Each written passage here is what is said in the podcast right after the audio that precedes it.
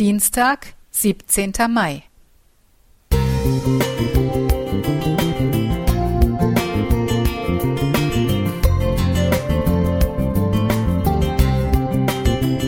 Ein kleiner Lichtblick für den Tag.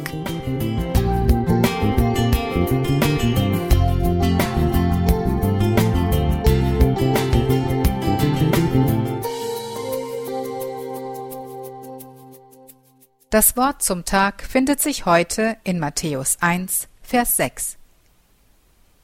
Isai zeugte den König David.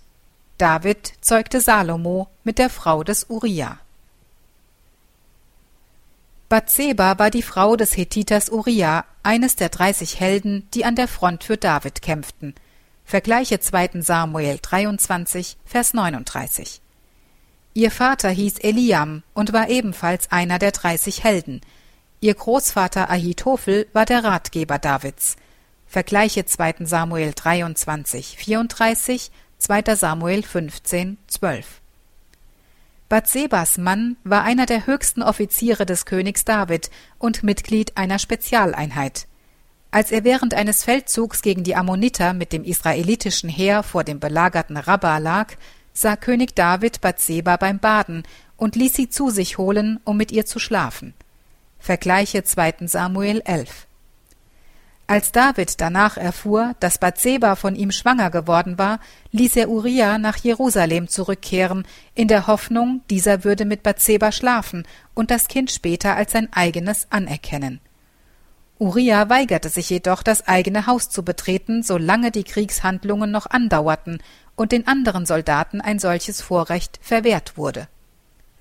Daraufhin beauftragte David seinen Hauptmann und Heerführer Joab, über einen durch Uriah selbst überbrachten Brief Uriah im Kampf sterben zu lassen. Nach dem kalkulierten Tod des Ehemanns und der darauffolgenden Trauerzeit wurde Bathseba die achte Frau Davids. Die Geschichte bildet den Hintergrund für die scharfe Kritik des Propheten Nathan, der David seiner Tat überführte. Wenn ich mir den Stammbaum von Jesus anschaue, vergleiche Matthäus 1, 1 bis 17, Lukas 3, 23 bis 38, sehe ich, wie Gott unterschiedliche Menschen darin vorkommen lässt. Es ist kein perfekter Stammbaum.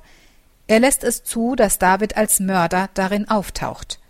Durch seine Vorfahren hat Jesus uns gezeigt, dass er, obwohl er sündlos war, Mörder, Ehebrecher, Betrüger und Prostituierte in seinem Stammbaum duldet. Warum?